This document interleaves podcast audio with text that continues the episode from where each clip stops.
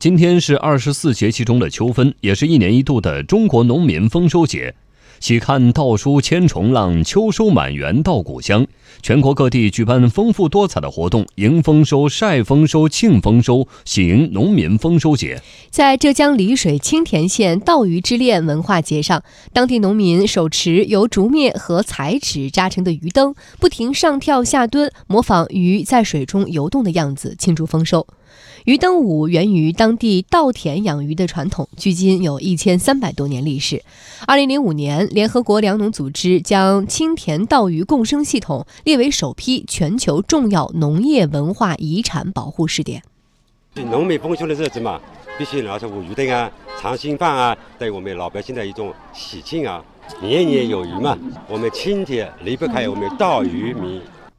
陕西杨凌将庆祝的活动场地设在了田间地头，农忙间隙，农民朋友聚在一起载歌载舞庆祝丰收。农民的节日，农民过，丰收的喜悦大家常。参演农民郑志远说：“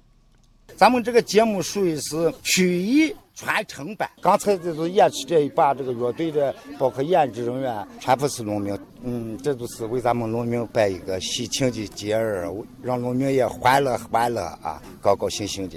在广西南宁，各村的第一书记把当地的特色农副产品搬到丰收节现场。边阳县望龙村第一书记李正超带了锅碗瓢盆，为的就是推销他们村的黑豚。黑豚是原产于南美洲、体型较小的一种豚，别名荷兰猪、野山豚等。因为全身黑色，所以叫黑豚。这是我们村的一个大特色，而且像我们带动了食物贫困户，也是专门养这个的。我们这个黑豚组是专门产到广东、福建，我们发家致富就全靠这个了。目前。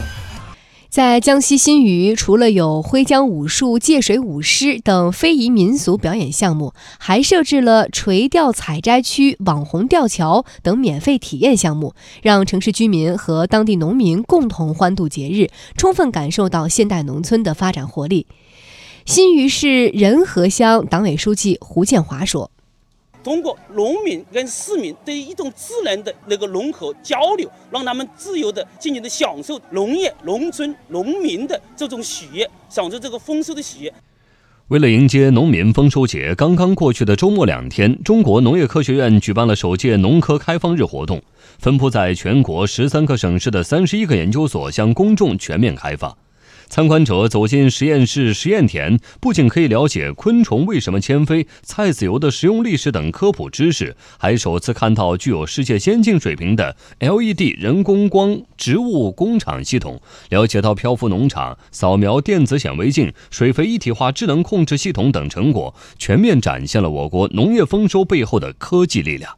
今年丰收节还在全国遴选出七十个最具特色的乡村庆丰收活动，今天将在各地上演。二零一九年度全国十佳农民也将在今天揭晓，展示扎根基层、深耕农业、服务乡村的先进典型。